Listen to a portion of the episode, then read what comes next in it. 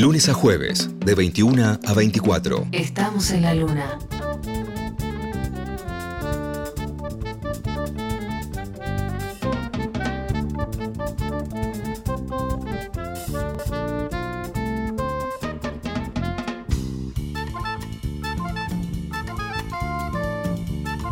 Esta es una de mis canciones favoritas. Porque son como las locas, locas aventuras de las travesuras del joven camisa. ¿Eso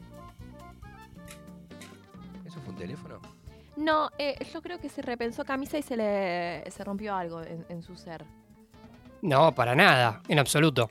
Qué pena. Porque si no lo reparábamos, ¿Por qué? ¿viste? ¿Por qué quería que se me Ah, porque está en esa faceta de, de arreglatuti. Claro, yo te quería entrar en la cisterna de tu ser y repararla con mis propias manos. Qué temazo, ¿no? La cisterna de tu ser. eh, no lo escuchamos lo suficiente. Siento que. Bueno, de la etapa folclórica de Hielo, una etapa poco conocida. Eh, quiero entrar en la cisterna de tu ser y arreglarte todos los pendorchos. Algo así. Quiero que En fin. seas en la interna de mi verga. Eterna cisterna.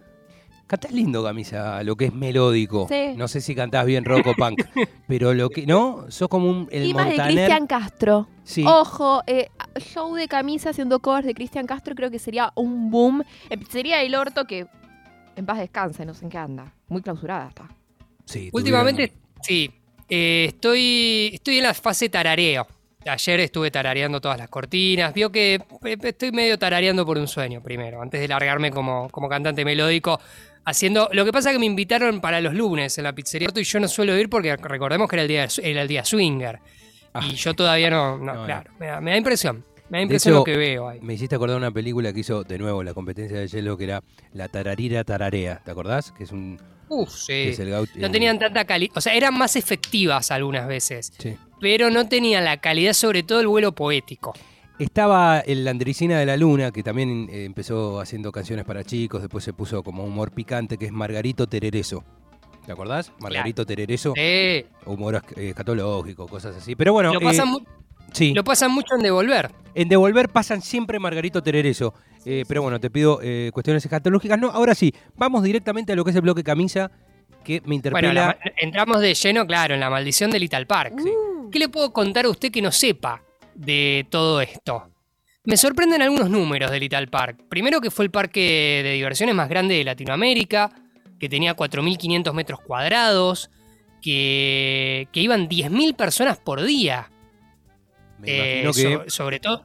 ¿Cómo? Me imagino según la época, pero sí, sí, sí. Claro, sí, sí, sí, sí, en vacaciones sobre todo, en vacaciones de invierno, que tenía 35 juegos, dos montañas rusas, una de ellas la más alta de Sudamérica, eh, toda una situación bonanza. Usted llegó a ir al, al Little Park, sí, porque Una situación- en- Bo- Yo llegué a ir a Little Park, no, yo tuve 10 años, un poco más de 10 Claro, años. no, pero bueno, no, ver. sí, sí, llegaste. Te, te- te pusiste mal en un momento. No, nadie duda de que vos hayas ido a Little Park. Ahí te está. pido que te No, no, no. calmes. Y, ahí- No, no, yo no, vivía no. muy cerca, con lo cual digo, no, no, no. Monty, me gusta que me hagas Monty, pero pará, yo vivía muy, muy, muy cerca en un momento, en otra época no. Este, pero iba realmente eh, cuando la gente no iba, iba un lunes a la tarde, iba un Claro. martes. Yo en el juego del accidente, lamentablemente, ¿no? Siempre que se habla de Little Park con alegría, hay una parte que siente la culpa de estar hablando de un juego y de un parque donde alguien perdió la vida. Este, pero ese Matterhorn y el año 1990 habré ido 100 veces. Así que, eh, y, y siempre pienso, ¿no? Con ese morbo, me, me habré subido seguro en ese carrito de- del horror.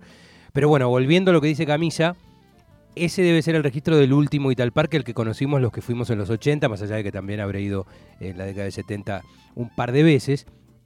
Lo, lo interesante, esos 35 juegos, bueno, en algún momento fueron menos.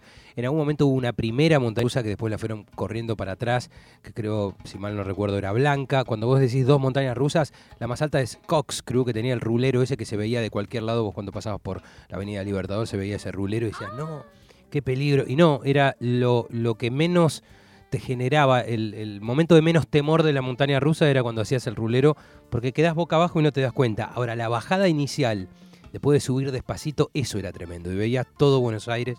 Perdone, no estoy de acuerdo, esto, esto quiero dejar el, el- precedente acá, en subirse a cosas que te den vuelta. ¿eh? y que no sigan la naturaleza del cuerpo, ¿no? Si una montaña rusa me da vuelta en algún momento, no me subo. Gracias por la información. Entiendo lo que entiendo lo que planteas, no estoy de acuerdo porque eh, verías que esa parte no es la peor. Distintos son esos juegos como uno en el Parque de la Costa que te dan vuelta y te dejan Eh, colgando. no, pará, ¿cómo se llama ese que...? desorbitados, ¿puede ser? Desorbitados es directamente eh, inmoral. No, uno que da vuelta, o sea, un coso sobre sí mismo que a la vez da vuelta sobre otra cosa. Que vos decís, para, ¿qué querés jugar a ser Dios? ¿Por qué Falta tenés que que, te agiten. pasar? Claro. Arrancame un brazo también, hijo de puta, ya que estás. ¿por qué? Sí. Te- te- pagar para sufrir. Sí, sí, sí. Perdón, Camisa, y una cosita más. La montaña rusa del medio, la que en algún momento fue una novedad y después pasó a ser un vejestorio, es la vieja y querida Super 8, el Super 8 volante que hoy está en Luján. Por lo menos hasta hace unos años estaba en Luján, no sé ahora mismo. Bueno, es, parte de, la, de, la, de la maldición de Little Park. Porque, ¿Por qué hablamos de, la maldición de Little Park? Porque eh, se construyó sobre lo que fue el, el viejo o el primer eh, parque japonés, digamos. Eh, todo esto lo, lo construyó un, un arquitecto muy conocido que viajó a, a la Argentina en 1904. No, no, por ahí no de nombre, pero si yo le, le- le nombro la Catedral de San Patricio en Nueva York, el Majestic Hotel, el Harlem Casino, eh, grandes construcciones, sobre todo de Nueva York. Bueno, alguna le, le- le- le debe venir a la, a la mente, aunque sea de haberla visto en una película.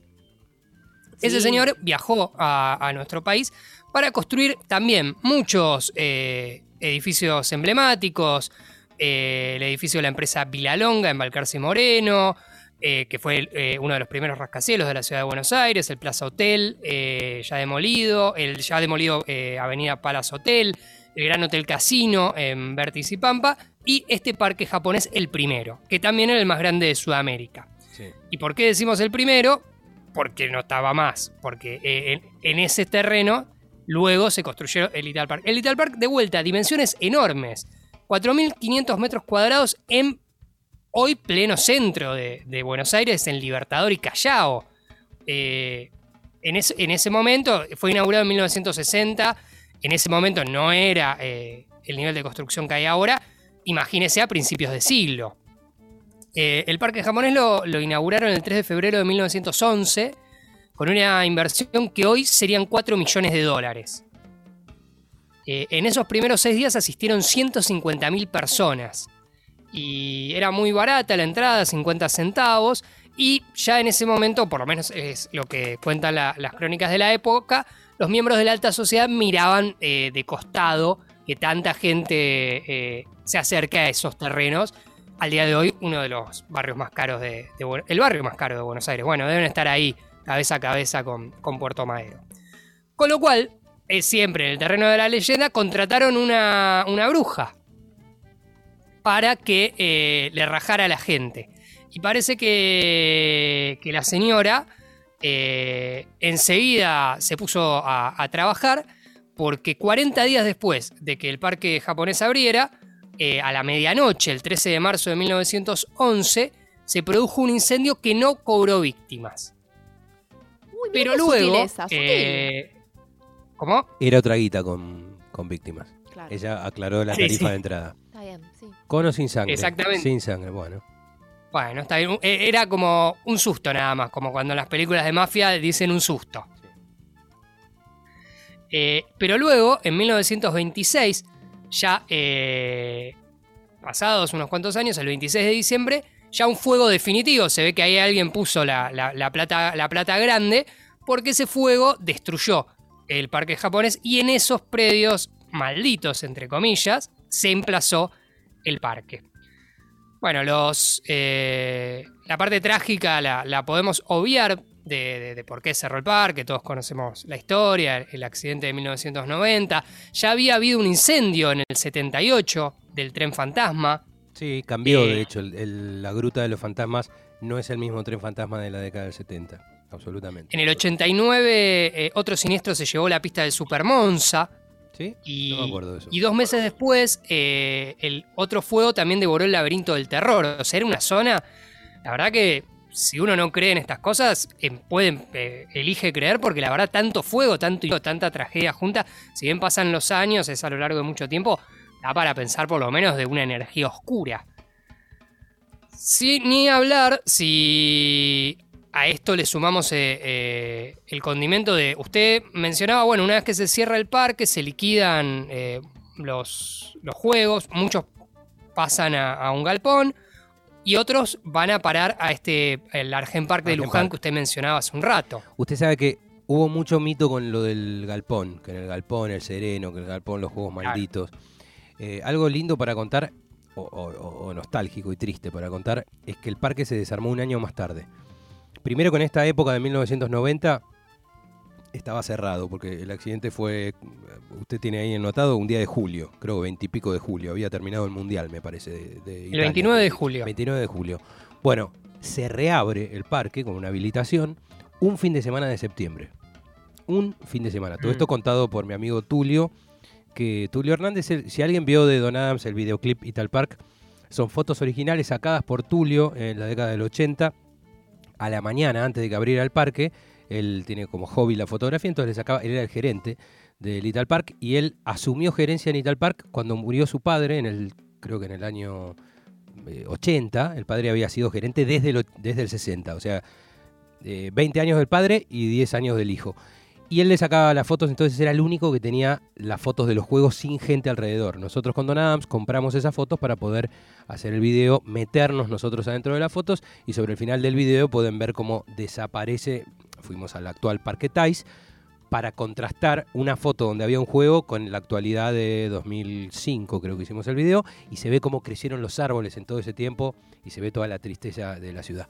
Por favor, no vuelvas. El asunto, Camisa, es que cuando se produce el accidente, cierra el parque y se reabre parte del parque, creo que estaban algunas atracciones cerradas, un solo fin de semana, si mal no recuerdo, de septiembre, puede llegar a haber sido octubre, no fue gente.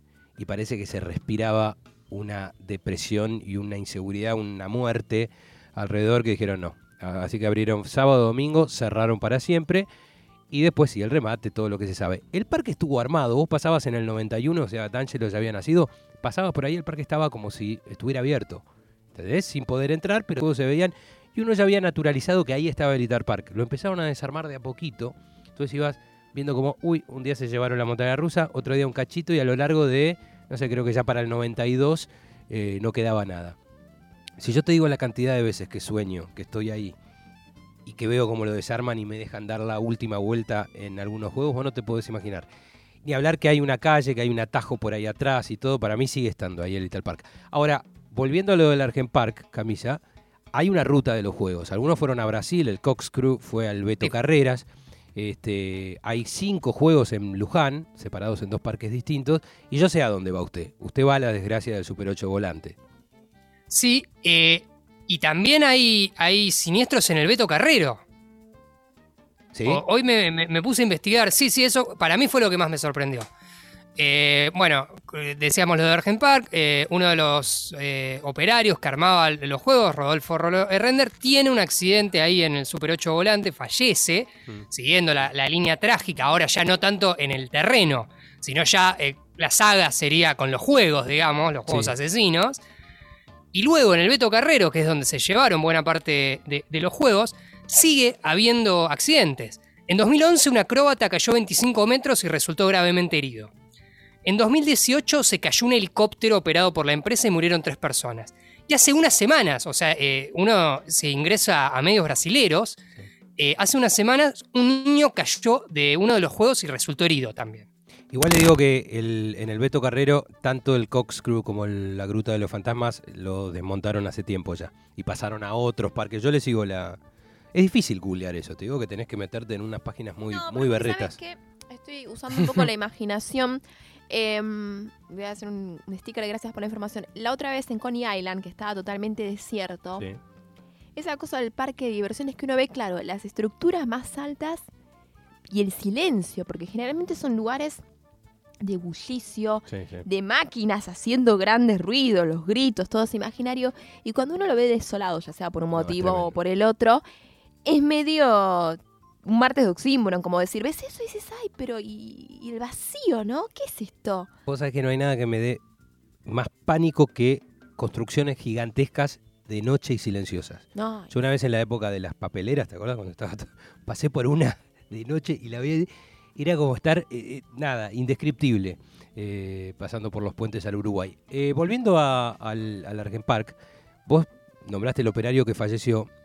Yo leía un foro, Camisa, esto no lo vas a poder creer, no me acuerdo si fue 2003, 2004, 2005, que a veces firmábamos, éramos los fanáticos de Little Park, ¿no? Y hace ya más de 15 años. Y esta persona firmaba. Y de una página a otra, ves, viste que van avanzando, que abajo tenés los numeritos de las páginas de los chats de esos fo- viejos foros, te hablo del principio de los 2000 y en un momento ves como el tipo deja de firmar y, ot- y otros tipos que ahí hablábamos y discutíamos cosas de Little Park, dice, che, ¿qué pasó con Rodolfo? No, ¿es verdad? Y veías cómo este, confirmaban, no, sí, murió. ¿Entendés? El mismo tipo había estado hasta el día anterior de su muerte hablando cosas de los juegos, del viejo Little Park, todo, porque era el que arreglaba el Super 8. Este, así que sí, se parece que lo estaba reparando y un carrito, el juego tendría que haber estado apagado y un carrito se lo llevó puesto. Eh, aún así, el que haya ido a Argen Park, que haya ido al, barco, este, ese barco de Mississippi, eh, Showboat se llamaba, o al Monza, o, mismo al Super 8, es como volver atrás. Está el cohete también que te proyecta una película, este, es como volver a, a los 80, es una cosa impresionante. Sí, y yo me quería por ahí cerrar de, de- de historias truculentas, digamos, porque que tiene muchas muertes, de uno si uno qui- quiere creer en, en la maldición o en la leyenda. Hay mucha película también de objeto inanimado asesino, pero yo por ahí quería cerrar con que esto fue el sueño de alguien que vino de la Segunda Guerra Mundial, de Zenón, Luis Anón, sí. que había perdido su parque de diversiones eh, eh, en la guerra y que quiso traer su sueño a la Argentina. Y que bueno, ese sueño duró 30 años. Sí, sí, sí, lo habían hecho Y- primero. Y, y hizo, en Uruguay. eh, feliz a mucha gente, entre ellos al niño Franquilando. Sí, absolutamente. Eh, encima- Perdón, aprovecho el espacio Sí. para pedir eh, bloque camisa, parques de diversiones más locos de la historia, las montañas rusas, historias de las montañas rusas, porque es algo fascinante. eh. Es un- el tema de los juegos de parques de diversiones es impresionante. sí. ¿Cómo no? Se lo, se lo anoto y se lo hacemos llegar de a cuatro o seis semanas. Estamos con un poco, por el tema de la pandemia, vio, tenemos algunos sí, el retrasos. personal ¿vio? reducido, es Están solamente con- por, sí. te- sí, por teléfono. No, por, tenés que ingresar a la página web, no te atiende nadie. No están dando turnos para el formulario. No es presencial. Bueno, Camilla, eh, qué lindo haber recordado todo esto. Insisto, si alguien sabe algo de Tulio Hernández, por favor, este, hacer que cada vez que hacen un informe en la tele es el que va. O sea, si vieron un señor alto, grandote, morocho, es él. Es él el tipo que más sabe de Little Park. Y sin ir más lejos, la clausura de Little Park, cuando necesitaban cerrarlo, había habido una muerte y demás, el juego supuestamente había pasado. Esto estoy hablando sin, tampoco me comprometo con lo que estoy diciendo, ¿eh? Pero para cerrarlo, fueron con un papel como están despintadas las barandas, a ese nivel, porque tenía las, las inspecciones. Claro, a la hora de escribir es más fácil decir, hacía años que no le hacían un service, parece que no era así. Bueno, eh, vamos a escuchar algo, ah, lo quiere presentar, eh, presentar usted, Camisa, ¿no? Porque a mí me... Sí, sí, sí, sí, le, le- voy a ahorrar el calor. Eh, bueno, como gran fanático de Little Park, hace, un tiempo, hace unos momentos nos contaba incluso cómo, cómo hicieron este video, que es muy bonito, con la primera banda de Frankie Landon, un homenaje al Superagente 86. Escuchamos en guitarra y voz, eh, Little Park, Don Adams.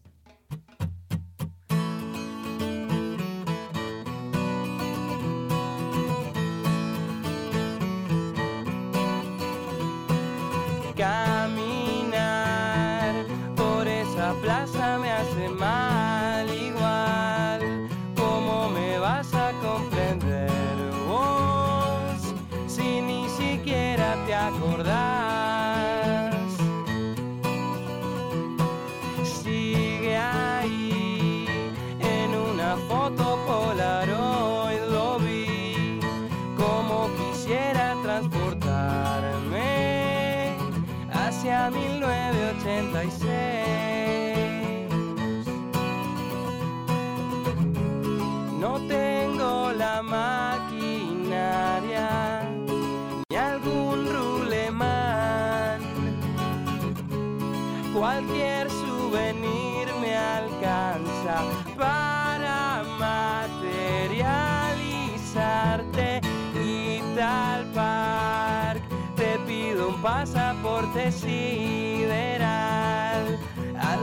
Pasaje en Super 8, Super 80, Superman.